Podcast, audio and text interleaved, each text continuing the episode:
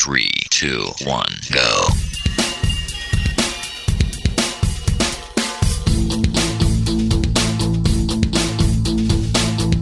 Enredando, la informática que se escucha.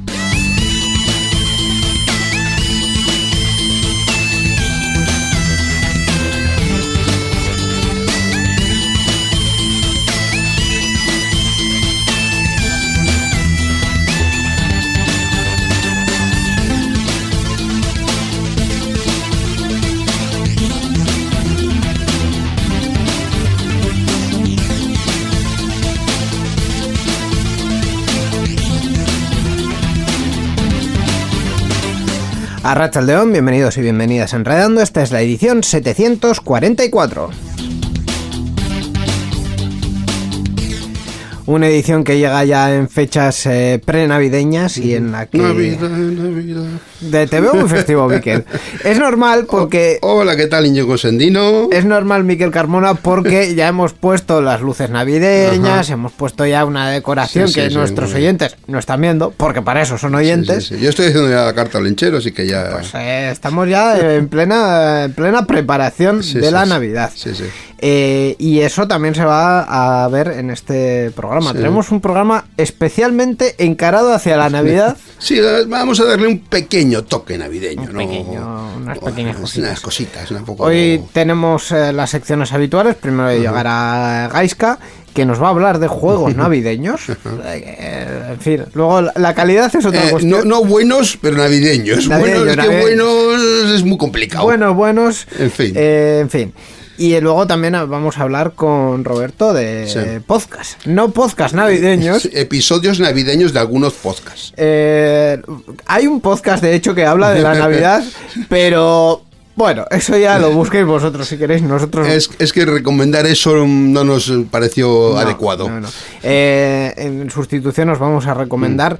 eh, episodios navideños de algunos podcasts que la verdad Mm. es que están muy bien. Y como siempre también con Borja vamos a hablar un poquito de la actualidad tecnológica, de lo que nos deja este final, porque es que ya no nos queda mucho más de año. Así que con todo esto, bienvenidos a Enredando, comenzamos. Adelante.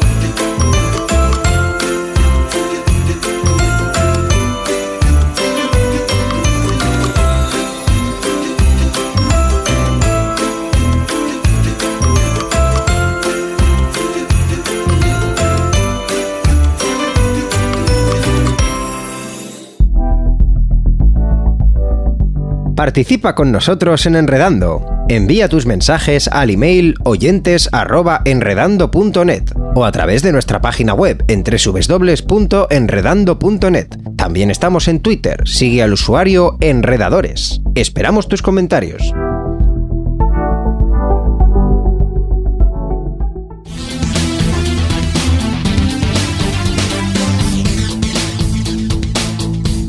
Enredando, la informática que se escucha.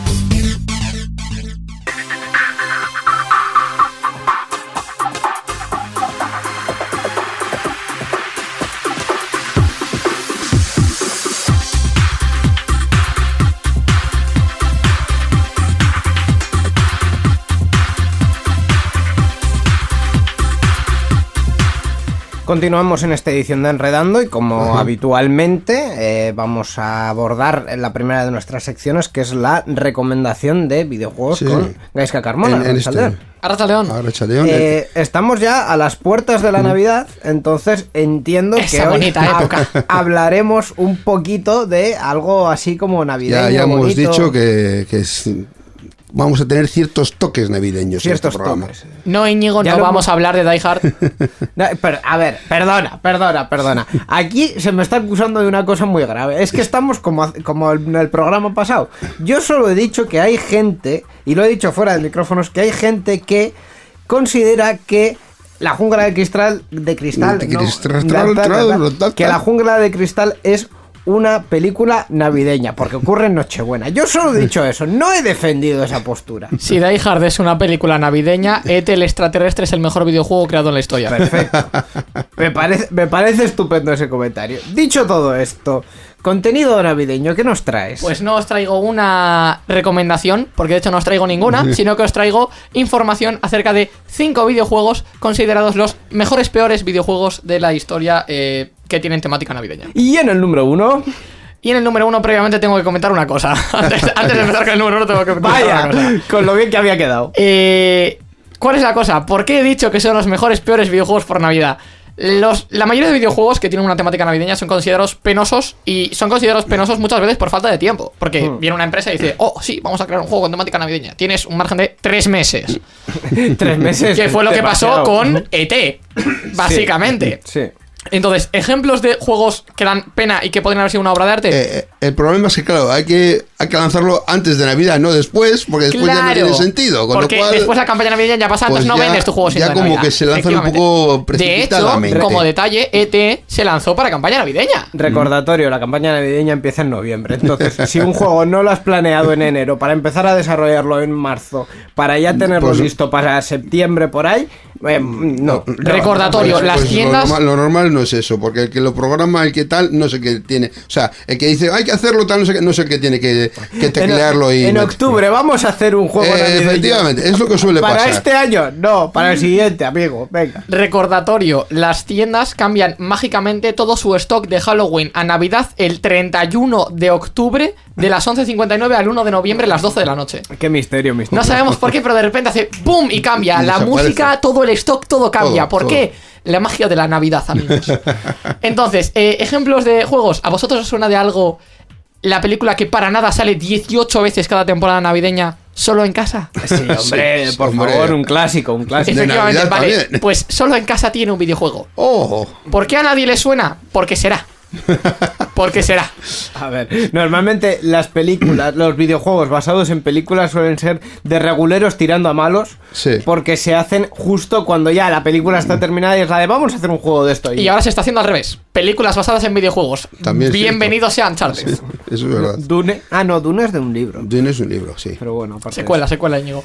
Aparte de eso, Secuela, ¿qué tenemos? sí. El Home Alone, plataformas. Para eso jugáis al Happy Wheels.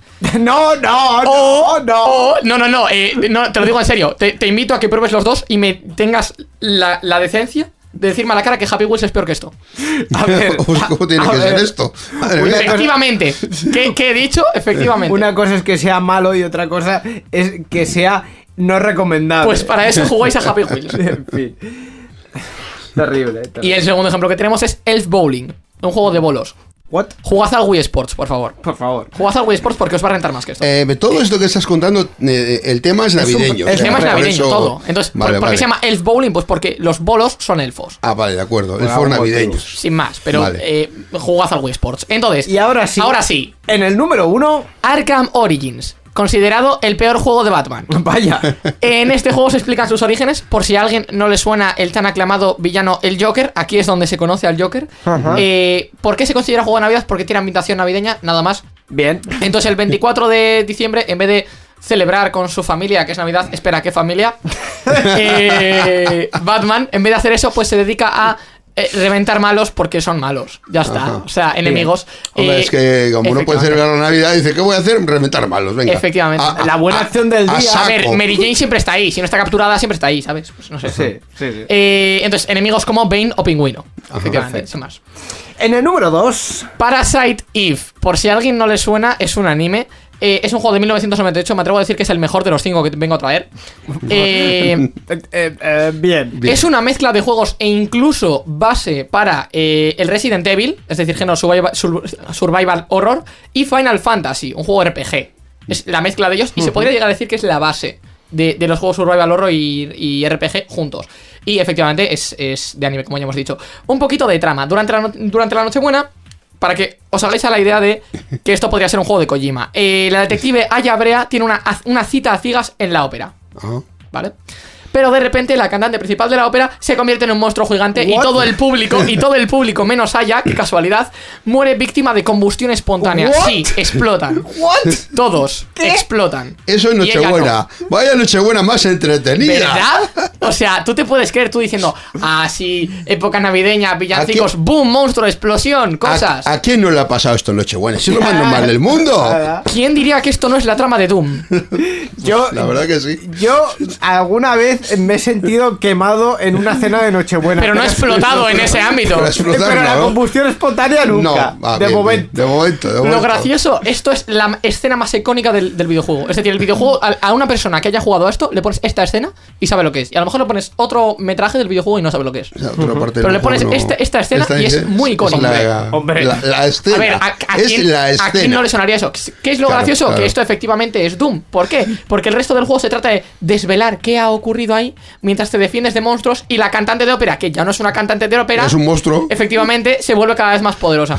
Entonces, yo creo que la pava esta tiene superpoderes o algo, porque si todo el mundo muere por explosión y ella no, por mucho que no tenga sentido morir por explosión, pues ella no ha muerto por Hombre, explosión. yo he visto algunas cantantes de ópera que un poco de miedo dan, pero tanto Pero como tanto para como monstruos. No, y además, sí. la combustión espontánea y la explosión pueden ser. Es que la combustión espontánea está muy guay, ¿eh? Sí, o sea, hombre, tiene que ser romper, romper copas así con los agudos, igual sí, pero hace que la gente arda con la voz. Un No sé qué prefiero, si el desmembramiento de Happy Wheels o esto.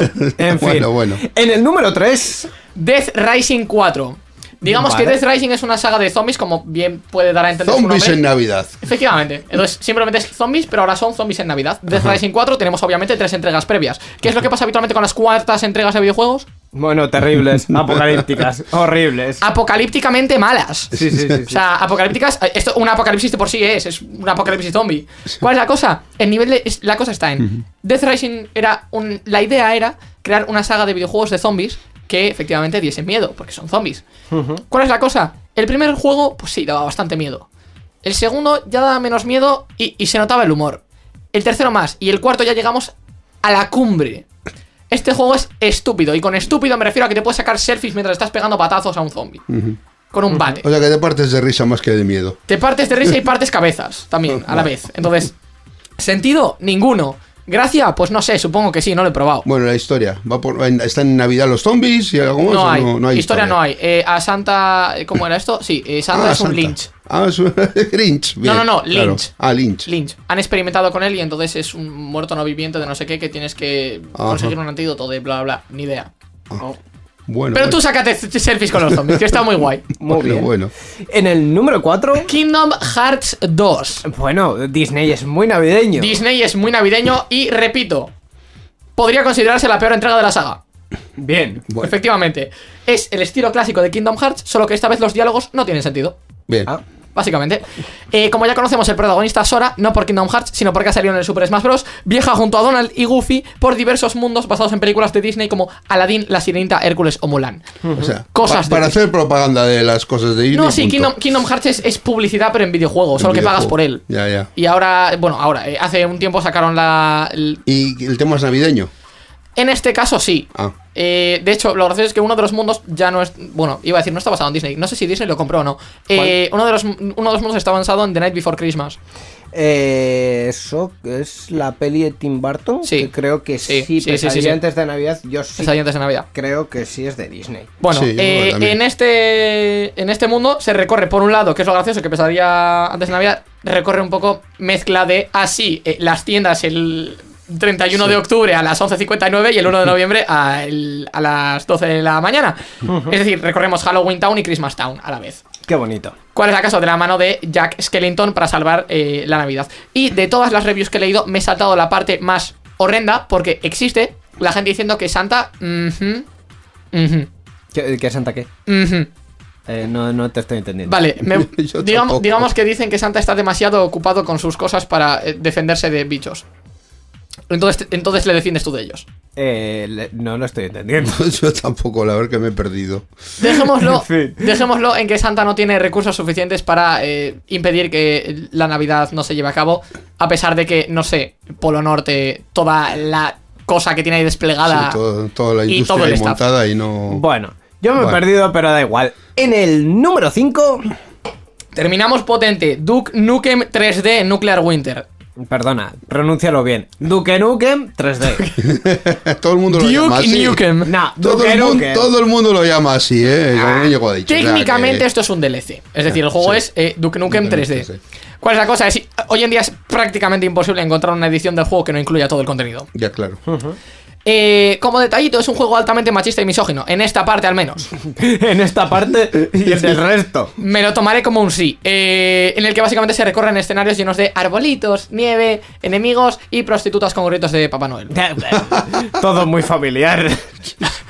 Tremenda Navidad, me encanta. Tremenda Navidad.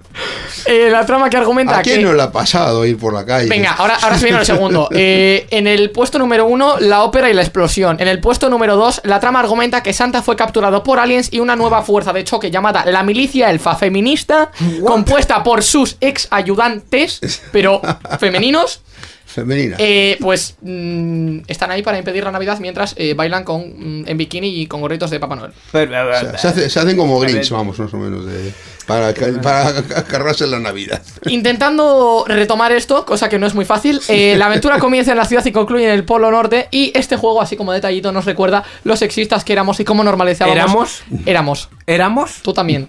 Yo también. No, no, no. El, el- el problema no es el, el Se plural. refiere a la humanidad en general. No, eh, precisamente el problema de ese verbo no es el plural, el problema es el pasado, amigo. A Ah, bueno. Más. qué tela, lo venga, que venga, perdón, perdón, Bueno, perdón. bueno. Los sexistas que éramos más. ¿Y cómo normalizábamos ese tipo de contenido? Más. eh, del que cualquiera se avergonzaría a día de hoy. Bueno, puede que cualquiera no, pero la mayoría de la gente sí. Bueno. Gente, gente con sentido común. Es decir, gente que falta en este mundo. Eh, teniendo en cuenta que es bastante bizarro. Eh, Bueno. Y ahora, para quitarle un poquito de hierro al asunto, una de las únicas buenas secciones es el PvP, que está muy guay. Nivel sí. de Doom. Bueno, en cualquier caso, veo que todos estos juegos mm, muy recomendables no son. He dicho que son los mejores peores juegos. Eh, Bueno. Estupendo. consideradlo vosotros mismos. Navidad, Navidad, dulce de Navidad. Efectivamente, si queréis jugar a algo navideño, pero que no os importe mucho la calidad. Si aquí queréis hay- jugar a algo navideño que tenga diálogos sin sentido, explosiones, eh, cantantes de ópera que se convierten en monstruos Monstruos. gigantes o sexismo por todas partes, aquí tenéis vuestra sección. En fin, pues nada, gracias Gaiska por traernos esta, este surtido. Ah, encima me das las gracias. Toma ya. Sí. Por Muchas venir, yo qué sé, porque, Sí. por, por tener el detalle de, de- de que colabores y esas cosas. Bueno, Eh, feliz y- Navidad, feliz Año Nuevo y nos vemos el próximo año en Igualmente. La informática que se escucha.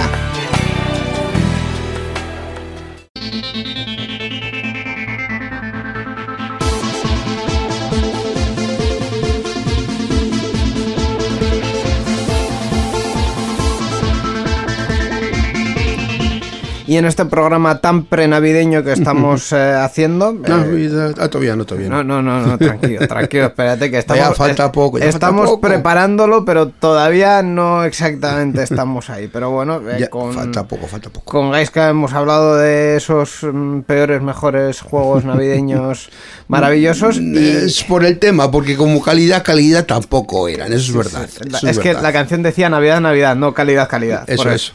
En fin, eh, esperemos remontar esto Mm. un poco con el que viene ahora. Nos va a hablar de podcast. Roberto. Eh, Roberto, efectivamente, integrante de Orbita Friki. ¿Qué tal, Roberto? Muy bien, buenas. Feliz Navidad, chicos. Feliz Igual- Navidad, igualmente, igualmente. igualmente. Eh, un bonito año para ti, ¿no? Estos últimos meses ha- has hecho hasta un- varios directos y todo en, en las jornadas de podcasting, este tipo de cosas. Una- un dispendio, una maravilla este año, ¿no? Incluso hemos ganado un premio Vaya. Vaya. Ahora, con el podcast que hago con mi hijo, así que bueno, es más mérito de él, pero ahora tenemos que presentarle como el premiado. Ojo. enhorabuena, enhorabuena. Bueno, vamos a entrar en materia. Eh, ¿de, qué, ¿De qué vamos a hablar hoy? ¿De un podcast? ¿De varios? ¿Qué nos vas a traer hoy? pues mira, en un principio nos habíamos planteado buscar algún podcast que hablara de la Navidad. Pero ¿tú te imaginas estar en julio y estar hablando sobre la Navidad? Uy, en el corte inglés, en los departamentos de comunicación ya lo hacen, ¿eh? Pero Eso, eso es verdad. Sí, sí, sí. Bueno, el caso es que los polvorones en, en agosto resultan empachosos. Así que hemos decidido mejor Te atra- mm, te hablar. te atragantas un poco con ellos, sí. un poquito. Así que, bueno, pues hemos traído algunos episodios de algunos de post, podcast, podcast. Podcast. De algunos podcasts algunos también para tu madre, unos podcasts, efectivamente. Exacto. De algunos podcasts, eh, bueno, que están dedicados a la Navidad porque es una costumbre entre los podcasters, cuando llegan estas fechas, que se pongan tiernecitos y hagan un episodio especial. Bueno, pues vamos a descubrir algunos de ellos. Muy bien, pues vamos a empezar, por ejemplo, con eh, unos clásicos, eh, buenos conocidos, Sí. como son la gente de Alba. No sé si estamos aumentando el nivel con respecto a la anterior sección. Bueno, Bueno, bueno. Yo, yo, yo, yo soy muy defensor de a la velocidad absurda porque eh, cuando se ponen a hacerlo bien son un buen podcast. Cuando se ponen a hacerlo bien. No, no, bromas aparte, son Sí, un gran sí, podcast sí, y eh, les encanta la Navidad y siempre preparan un episodio especial. Como por ejemplo el que dedicaron el año pasado, que se lo dedicaron a esa película navideña que es Love Actually, por ejemplo. Y donde, por ejemplo, no pudimos evitar que Gorka eh, hiciera uno de sus típicos rankings navideños. Un clásico de Alba. Pues eh, efectivamente, lo factual y que también es una película así como muy tiernecita. Sí, sí, pasada un poco por eh, el filtro de la modernidad, pero bueno, ya ellos le, le hacen una, un buen repaso a, a la película. Vale, pues eh, hay la recomendación de ese especial de la anterior temporada de A la velocidad absurda. Vamos con otro. Vamos con otro, vamos con más podcast, porque si nos ponemos, si nos ponemos con la Navidad, otra cosa que también es muy típica son los regalos. Sí. Y claro, estamos en un podcast de tecnología. Los regalos que nos interesan son los regalos tecnológicos. Así que, por ejemplo, podemos ir a escuchar el podcast de GadgetoCast, un podcast que hace Chus Navarro, eh, y que ha dedicado en su eh, un episodio a su lista de gadgets para el Black Friday, ¿no? Bueno, que es esa, esa fecha tan bueno, ya pasada, pero eh, tan importante en la que gastarnos los dineros. Una, una especie de carta a los Reyes Magos, ¿no? Digamos que si O quieres que llegue para los Reyes Magos, más te vale comprarlo sobre esas fechas. Sí, por eso. ¿Algún, Sí, sí, sí. ¿Algún aparato en particular de los que de los que habla que te haya sorprendido especialmente? Sorprendido no, pero lo que sí te puedo decir es que coincidimos en uno, porque ella está detrás de una cafetera, eh, no voy a decir marcas, y nosotros también andamos detrás de la misma cafetera. De- el- ¿De estas de cápsulas? No, no, no, no, las cápsulas hay que desterrarlas ya. Las cápsulas hay que Eh, eso es malo para el planeta. Además, tanto tiempo de teletrabajo, al final, pues hay que mm, acondicionar un poco la, la oficina en casa. Y eso significa tener un poco de mejor café que el que normalmente tienes en la máquina. Hay que hacer sala de descanso en casa también, ¿no? Efectivamente. Efectivamente. Bueno, pues eh, hay ese episodio de Gadgetocast, el número 62, ¿verdad? Eh, el número, número, número, ¿dónde vienes? ¿Dónde pone esta mujer los números? No, no, en 62 eh, sería el del año pasado. Pero en particular te hablo de- del que ha sacado este año, el 95. Vale, vale, pues el, el 95. Sí, que si queréis escuchar el de año pasado, pues, pues oye, también. También, seguro que encontráis más aparatos que en los que gastar dinero. Vale. Siguiente podcast entonces. En- vamos a avanzar con la Navidad y es que eh, un momento muy especial de Navidad son las campanadas. Sí. El año pasado fue mm, muy importante eh, y muy celebrado las campanadas de Ibai Llanos, ¿no? Sí, efectivamente. Pero otros que también hicieron sus propias campanadas fueron la gente de Cemental Chihuahua. Un podcast con mucho, mucho humor y muy, muy sobrado. Que está. eh, tiene a. Sí, dime. Ya con ese nombre, la verdad es que... Sí, sí, sí. Tienen a, a Fidel Mouso a los mandos, a Albert PR ahí también está en- a los motores y, y John Spinelli pues eh, hace todo el tema del sonido profesional. Eh, y lo que os puedo decir es que mm, su episodio de campanadas del año pasado fue espectacular, y estoy deseando escuchar el de, el de este año. Bueno, pues eh, a ver si. A ver con qué nos sorprenden este. Este año. La verdad es que lo de las, lo de las campanadas hay para, para todos los estilos y, y colores. Eh, yo he dado unas campanadas. Eh, os he de decir, ¿eh? hace muchos, muchos años, cuando yo estaba en, en Podzap, en, en ese podcast, eh, dimos unas campanadas en, en Radio Podcastellano, en rigurosísimo diferido, por supuesto. y fue una experiencia muy mm, curiosa. Como los especiales fin de año de la televisión. Sí. diferido totalmente, vamos. Grabarlo fue curioso, la edición también fue muy curiosa, porque a- había que clavar la hora en, Efectivamente. en- en concreto. Sí, sí. Entonces, Claro. pues eh, fue eh, un- una montaña de, de emociones, la Bueno, verdad. bien, viendo la cosa positiva, escuchar las campanadas en, en podcast significa que puedes ir parándolas y no tragantándote. Efectivamente, efectivamente. Ah, pero no tiene gracia eso, hombre. Y puedes ponerlas cuando quieras. Las pones a las 4 de la mañana perfectamente. Perfectamente. Cuando está ya la suegra dormida. Ay, Pues ay. ya está. Bueno, vamos con más recomendaciones, más, eh, Más episodios cosas navideños. navideñas, más cosas navideñas. ¿Qué, qué hay más navideño que la música navideña?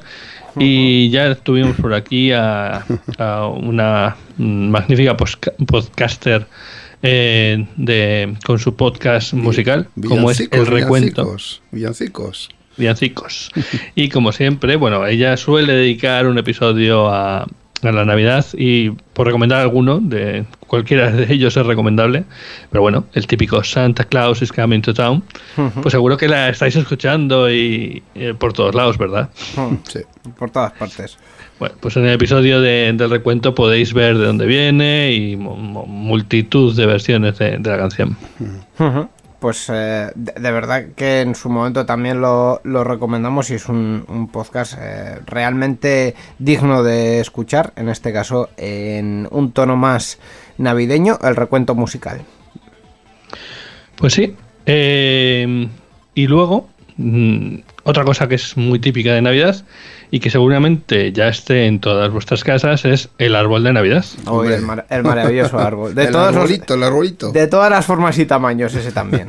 Sí, sí, sí. Lo tenéis ahí en, en el estudio de, de Enredando, ¿verdad? Está aquí decorándonos, eh, eh, iluminándonos la Navidad.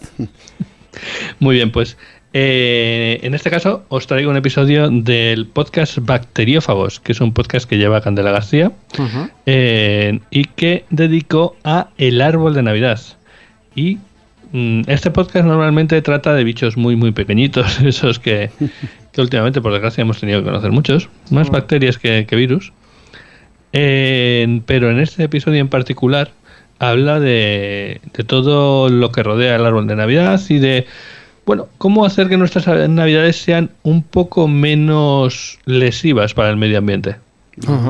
Como ser un poco más eh, Ecológico- ecológicos y- ecológicos, y, sí. y más respetuosos con el medio ambiente. ¿no? Pues sí, pues sí. Eh, hablando, por ejemplo, de bueno, pues el coste que significa tener un árbol de, de verdad frente a uno de plástico y a lo mejor nos sorprende lo que nos cuenta. O, bueno, el tema de los, eh, las decoraciones, etcétera. Pero bueno, siempre lo hace desde un tono científico y navideño. Pues eh, la recomendación de bacteriófagos también hablando de el árbol de Navidad. ¿Alguna más tienes? Tengo muchas, muchas. Soy como Papá Noel, traigo aquí el, el saco relleno. Pues te dejo una sola más. Más. Que ya estamos ya apuraditos de tiempo. Venga, la última, eh, pero es una que tiene muchas partes. Eh, Cuando estuvimos haciendo el podcast 360 grados, que 360 grados, que llevé yo junto con eh, Madriano, eh, de- este era un podcast colaborativo en el que podía participar muchísima gente. Sí. Y eh, llegada la Navidad, lo que se nos ocurrió fue preguntar a un montón de gente a ver cómo vivían las Navidades allí desde donde ellos bueno, pues hacen sus podcasts.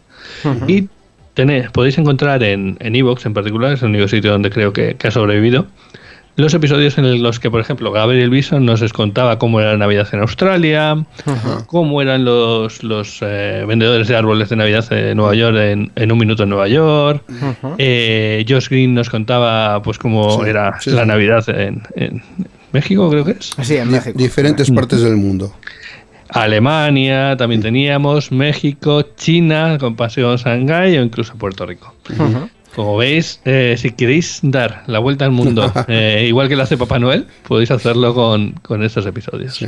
Pues eh, muy interesante porque además eso ya da mucho material para para bueno para eh, hacer ese recorrido y para tener una idea de qué ocurre en Navidad en los diferentes las diferentes partes del mundo. Tampoco son los los episodios de 360 grados muy largos no son eh, va, son episodios de 8 minutos, 10 minutos como máximo.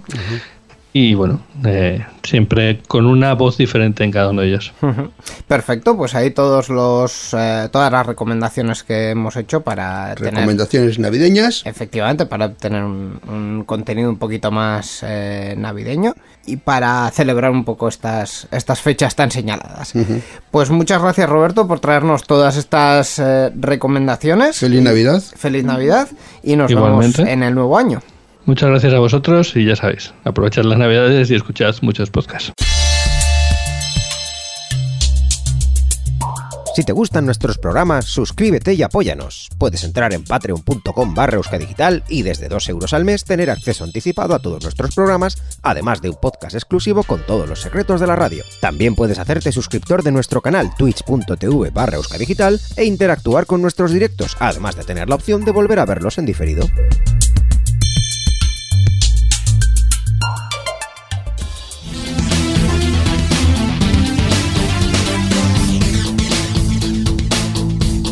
Enredando, la informática que se escucha.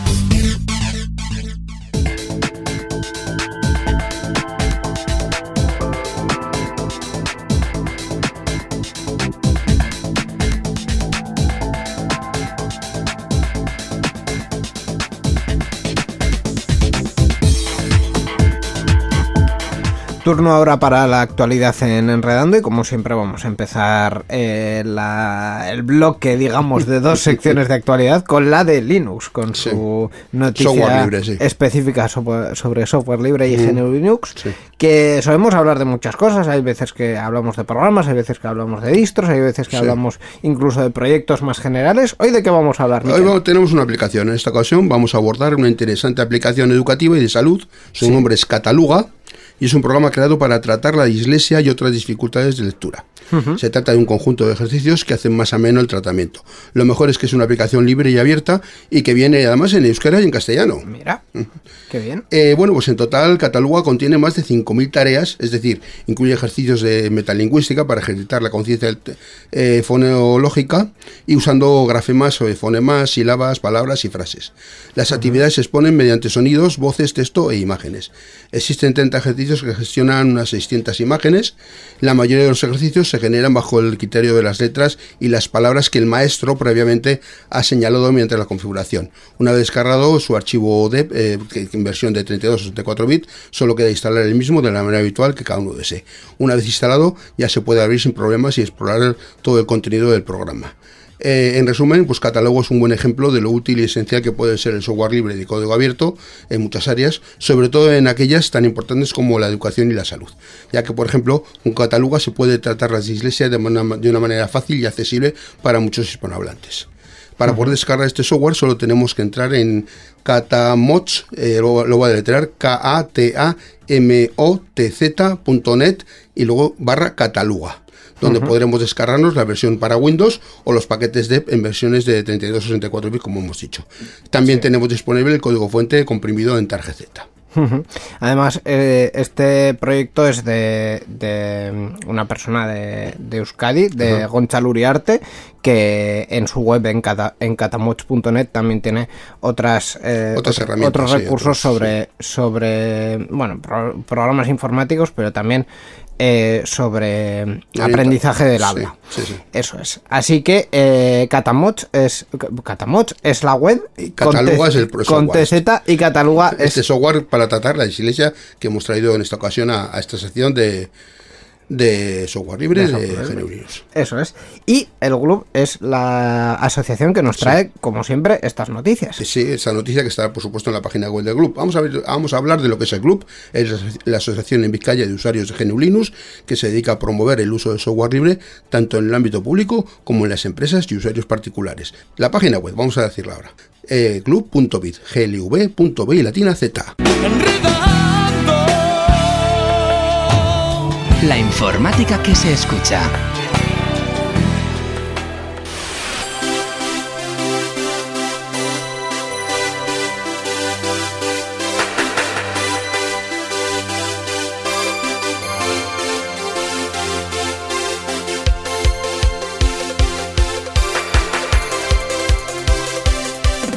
Continuamos en esta edición 744 de Enredando, eh, a la que le hemos dado un toque un poquito navideño. Y se acabó el toque navideño. Ya no hay más toque. Ya lo vamos con las noticias. No, bien, ya. No, no, no. Vamos a seguir con el toque navideño Bueno, porque bueno. una de las cosas típicas, Miquel, de esta eh, época es hacer un pequeño repaso del, del año Sí. y qué es lo que va a venir en el futuro y tal. Sí, sí, sí. Y eh, intentamos llamar a nuestra vidente de cabecera, pero por lo que sea eh, ya no estaba disponible. Entonces hemos elegido a Borja Arbosa, Rechaldeón. Rachaldeo, muchachos, ¿yo vi- vidente? Sí, Hola, sí, sí. hola, Borja. O sea, tienes, tienes dos, tienes dos dientes. No, Bueno, no, vidente. no, no, es que en muchas noticias, muchos análisis de noticias termina diciendo, bueno, veremos, pues efectivamente es un vidente. Muy bien, así de claro. Tengo dos ojos como todo el mundo, tampoco cambia nada. No tengo, no, no- no- tengo un tercer ojo que ve el futuro.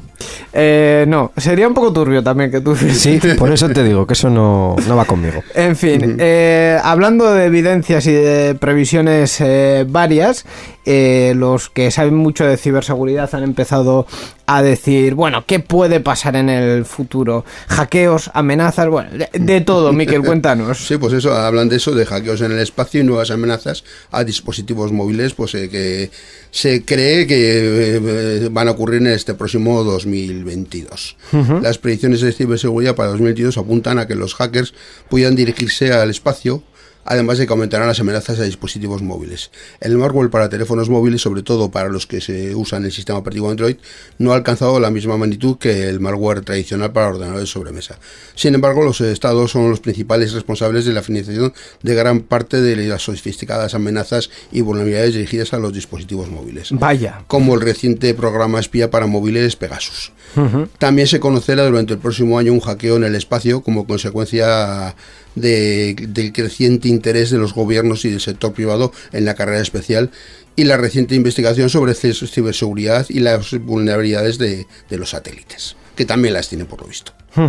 Eh, por cierto, este informe o este contenido eh, sale de un informe de WatchGuard Threat Lab, que es eh, una básicamente una empresa de seguridad que hace un informe anual un poco preveyendo el futuro. Eh, está muy interesante que digan claramente aquello de, bueno, algunas amenazas vienen de algunos estados, no vamos a mencionar a nadie, a China. Bueno. Israel. Estados, uy, cuánta tos, ¿verdad? Sí, la verdad es que sobre estos temas, bueno, yo creo que durante estos últimos años ya hemos podido conocer un poquito que, que lógicamente a medida que un sistema operativo es más usado puede ser más interesante para, Sí, para, los. Para los ciberdelincuentes tener Sí. que... Hace años era el tema del PC, que no había viruses para Mac, todo era para PC. Y ahora, pues, eh, digamos que Android puede ser el, el nuevo PC. Y en el espacio, pues no sé la- lo que habrá en el espacio, pero puede ser muy interesante para querer hackearlo también. Hombre, eh, en el espacio tienes los satélites de Elon Musk, los Starlink estos, que es muy interesante intentar ver cómo funcionan y ya que estamos, pues conseguir internet gratis. O sea, Sí, ¿no? O sea, es, es- es la, es la nueva wifi del vecino, hackearle satélite a los más. La nueva wifi del decir. Además, como está en muchos sitios, Al vecino en lo más le vamos a hackear, hombre. pues poca broma, pero efectivamente es un, es un mercado interesante. Quiero decir, eh, no le veo tanto interés a, em, a, por ejemplo, hackear un satélite meteorológico que, que- que a reventarle los, los, los firewalls a Elon Musk. O sea, objetivamente, Está, está claro. Con el otro se consigue algo, sí, eso sí. Resulta mm, también interesante desde el punto de vista del derecho, sobre todo del derecho penal. ¿Qué jurisdicción? Ay, ay, ay, ay. En el espacio. ¿Cómo, cómo me gusta que saques este tema? Es que me acaba de venir a la cabeza. Si a Elon Musk le hackean un satélite en el espacio, ¿ante quién denuncia? Hombre, entre sus tribunales, digo yo, ¿no? Sí, pero si se lo han hackeado en el Bueno, espacio. de- a ver, depende de dónde esté el que se lo haya hackeado. Eso es de- no, es una cuestión de derecho internacional público, lo mismo que el que te invadan los piratas en mar abierto y tal, pues se considera, ¿no? Que al final lo importante es la nacionalidad que tuviera la nave, el, el pabellón o como los aviones igual que están en un espacio aéreo, pues supongo que, que tendrá la misma lógica. Apli- Aplicarás el, el Estado, perdón, el derecho del Estado, que es la propiedad de la, de la, de la nave en este De- caso, de quien- o del satélite. De quien te haya hackeado. ¿no? Eso es, o, o- o sí, o también podría, podrías ir también al derecho personal del, del delincuente. Pero la verdad es que son, son mm, planteamientos interesantes de cara al futuro. ¿Qué, sí, qué sí. pasa con las cosas que pasan en el espacio? Es correcto, pero no vamos a entrar en ello.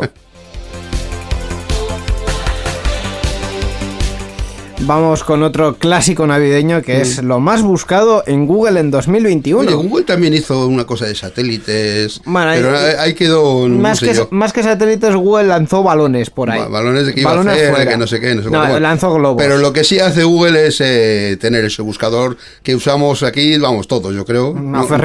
No, no, no, no nos libramos nadie.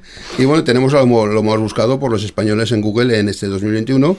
Eh, no hay muchas sorpresas. El volcán de La Palma, competiciones deportivas como la Eurocopa, la Liga o la NBA, protagonizan las búsquedas que los españoles han hecho en Google en los últimos 12 meses, en las que también se cuelan preguntas para saber pues, cómo se llama el martillo de Thor o por qué entra en erupción un volcán.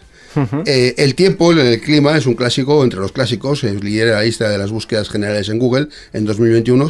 Además, los españoles se han interesado eh, por cuánto juega España, eh, cuándo juega, vamos, cuándo es Black Friday y cuándo me toca vacunarme.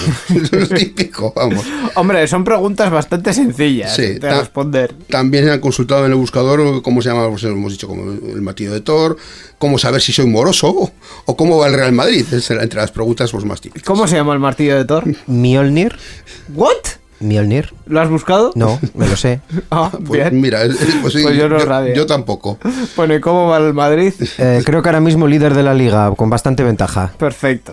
Eh, ¿Podemos sustituir a Google por Borja? Borja, tranquilamente. Probablemente. Yo no sé si soy moroso, pero creo que es una cosa que deberías de saber. O sea, quiero decir, si yo, si yo, creo, si yo le preguntase a Google si soy moroso, creo que la respuesta es debería de saberlo, idiota. Hombre, eh, hay, hay veces que no. ¿Cómo saber si soy moroso? Si no pagas. Si no pagas, eres moroso. Yo creo que se refiere O sea, más bien está. a estar en una lista de morosos. Pues hombre, si no has pagado, yo creo que ya se, se podría empezar a vislumbrar esa No, posibilidad. pero puede ser que no pagues y no estés en la lista de morosos. Puede O sea ser, que- puede ser, pero empezamos mal. Bueno, si quieren saber si no han pagado, ASNEF. De España. Yo creo que más, más que la pregunta no, no está muy bien hecha. Más bien de si soy un moroso es saber si otro es moroso. Eso, eso también puede ser, sí. Eso yo creo que es más importante. Tú más o menos puedes saberlo, pero saber si el de enfrente lo es. ah, Efectivamente, Eso, eso, eso es. es interesante también. También ASNEF, por cierto. bueno, pues eh, la verdad es que búsquedas mm, de lo más, de lo más eh, clásicas. Muy variopintas, sí. Como, hombre, el tema de la del volcán de la Palma obviamente ha tenido mucha eh, Sí. mucho interés. Eh, como dato curioso, al margen de todo esto, ¿Por qué YouTube- entra en erupción un volcán?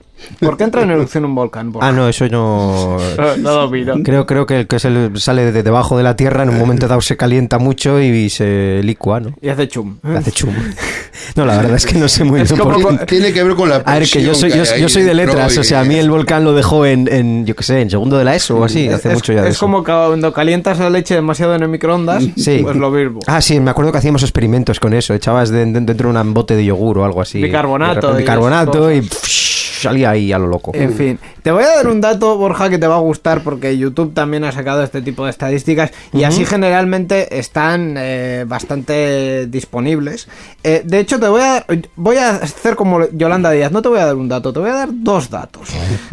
Uno de ellos es eh, sobre el pasado fin de semana que se celebró la la, la última carrera de la Fórmula 1, no había habido más búsquedas de Fórmula 1 en la historia de la vida de, Google, de todo. O sea, mm, eh, lo han petado. Y en YouTube, que es lo que también iba a comentar, ¿sabes cuál es el cuarto vídeo más visto en España? A ver. Eh, el primer capítulo de la quinta temporada de Aquí no hay quien viva. Ah, qué grandes. Yo te voy a dar un dato para terminar, ahora que hablamos de rankings. Me ha salido Spotify con mi ranking de podcast Oh. más destacados. Oh, oh, ese es bueno. De- debo decir que Enredando es mi segundo podcast más destacado. Bien, Por, bien. por debajo de... Gaming Room. Bueno, bueno, no vamos, no vamos a criticarlo porque no es competencia, No, son no, amigos. Son amigos.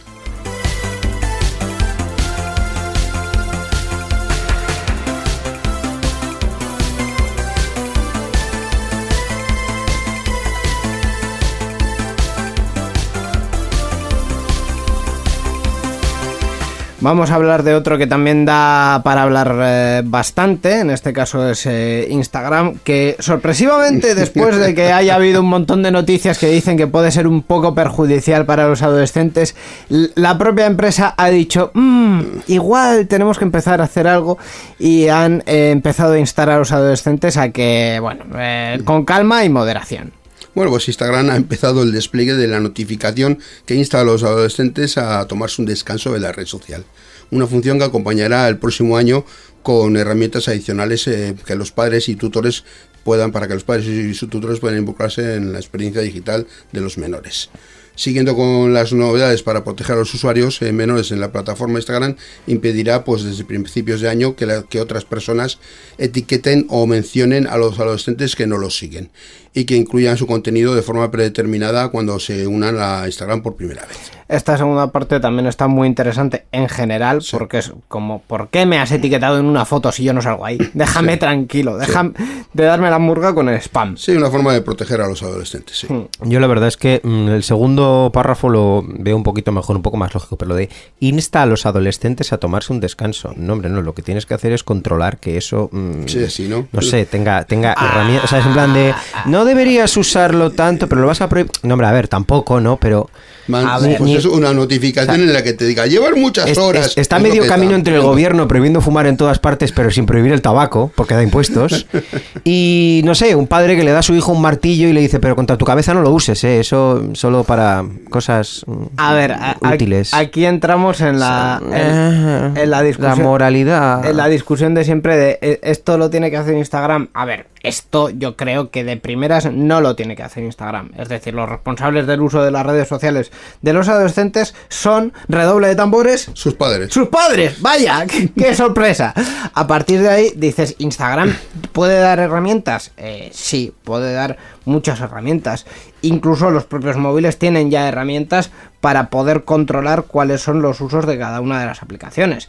Y hay controles parentales y tal. Mm. Sí. El, el Eh, problema que yo veo, uno de los problemas que hay, es que muchos eh, muchos adultos esos temas de controlar no los no, no manejan la herramienta con tanta con tanta habilidad como para, lle- para llevar eso a cabo. Evidentemente, no puedes controlar lo que no sabes manejar. Es- eso, eso va por un lado. Y por Sí. otro lado, yo creo que va también la eh, dónde está el punto medio que tiene que encontrar Instagram en algún momento entre eh, que su plataforma sea atractiva y su, su plataforma es atractiva, al igual que YouTube, eh, incrementando las visualizaciones y eh, la cantidad de tiempo que los usuarios pasan en la red social versus eh, la protección a los menores. Entonces, eh, ahí hay que encontrar un punto medio que mm, eh, si no quieres comprometer ninguna de las dos, que es lo que no quiere Instagram, es muy complicado encontrar, eh, porque claro... Por, por eso están diciendo esto, pues Que- a ver cómo lo hacemos. Claro, queremos- para hacerlo, no hacerlo y hacerlo- Queremos que los anunciantes y los accionistas sigan poniendo la pasta, mientras eh, también queremos quedar bien con los gobiernos que nos están mirando un poco mal porque resulta que mm, nuestra red social es un pequeño problema. Oye, pues un punto intermedio, haz charlas y talleres para los padres y que aprendan a utilizar la red social. Así, además, a lo mejor ganas algún nuevo usuario y dices que estás enseñando a los padres para controlar a los hijos. Pues no estás diciendo ninguna tontería y lo pasas como responsabilidad social corporativa y chimpún. Adiós. Adelante. Pues, no, Una idea que no les cobro. esa, esa parte. Mal haces, hay que cobrar. Esa parte, la Hay que verdad, es que, cobrarlas. la verdad es que no es ninguna tontería. Es decir, si tú no quieres comprometer eh, el algoritmo, el sacrosanto algoritmo de tu plataforma, por lo menos mm, fomenta que haya herramientas para. Y ya no te digo, no te digo que lo haga Instagram, porque igual no tiene que hacerlo Instagram, pero igual lo que tiene que hacer eh, Meta es ponerle la pasta delante a yo qué sé, me invento un organismo. El gobierno vasco, mediante los Cacetagunea, que puedan dar cursos para eso y que esté subvencionado por. Ya que no van a pagar impuestos en España, porque no quieren. que es otra forma de. sub- de en fin. Sí. Sí, sí, pero de- bueno, sí. de no que haya está- pasta para eso, pues. No está mal esa acción. ¿no? Oye, pues eh, sería. eh, interesante. Demasiadas ideas estamos dando ya sin cobrar. Sí, sí, sí, efectivamente. Yo creo que en mucho caso no lo van a hacer, pero también, bueno. también, pero bueno. Tampoco,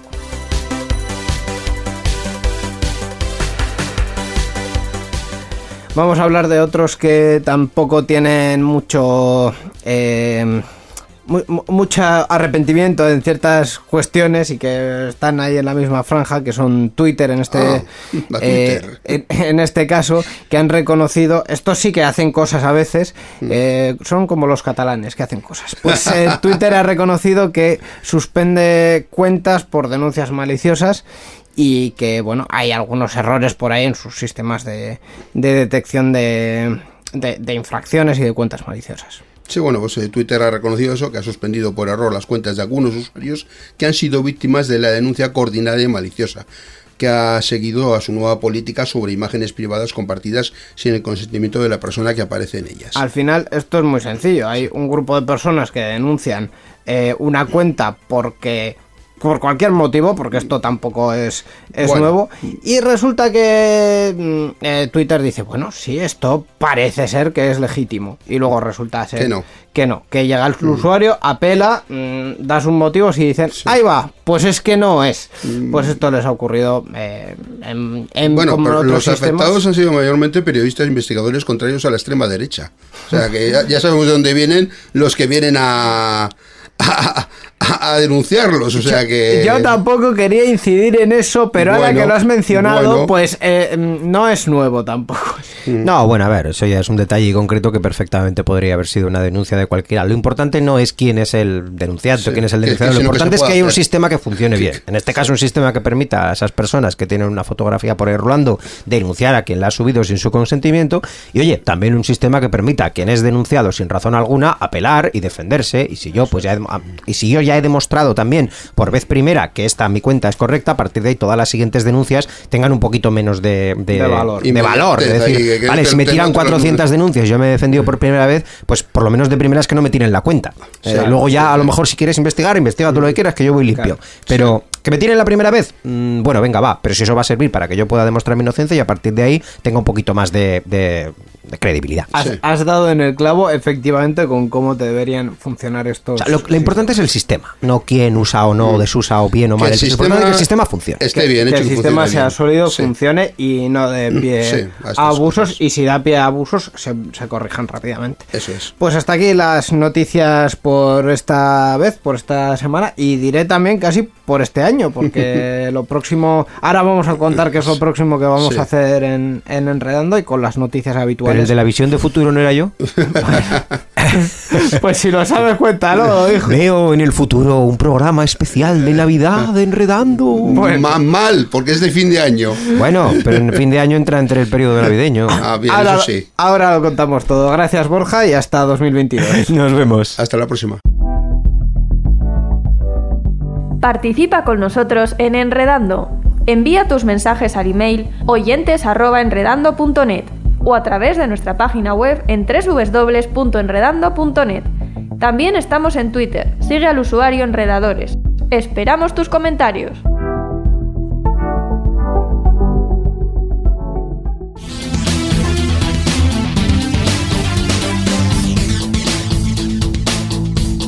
Enredando, la informática que se escucha.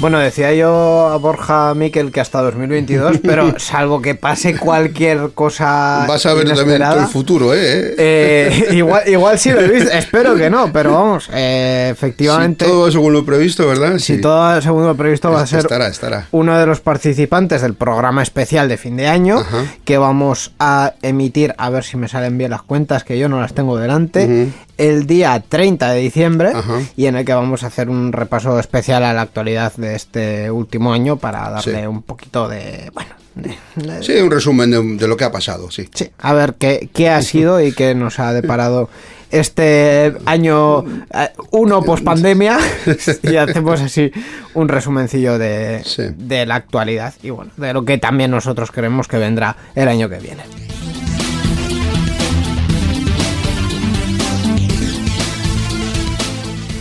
Y lo que viene ahora es pues, que terminemos este Sí. programa. Ya, ya toca, ya toca. Y este programa lo vamos a terminar con un track navideño que Hombre. se llama Silent Night. No sé en qué canción estará basada. El autor en este caso es Necros y es el track que estamos escuchando ya para Sí. terminar este programa y para desearos, como ya volvemos el día 30, pues desearos unas felices navidades. Eh, Feliz Navidad. Feliz Navidad en concreto, como decía Borja, pues, las Navidades y la Navidad, pues feliz Navidad en concreto. Eh, esperamos que os lo paséis muy bien en estas eh, fechas, que el olenchero, Papá Noel o quien corresponda Sí. os traiga muchos regalitos tecnológicos y que en dos semanas volvamos a vernos y volvamos a escucharnos para seguir hablando de tecnología, ¿verdad, Miquel? Eso esperamos. Pues eh, eso es, eh, gracias por escucharnos, es que ricasco y te agur. Agur.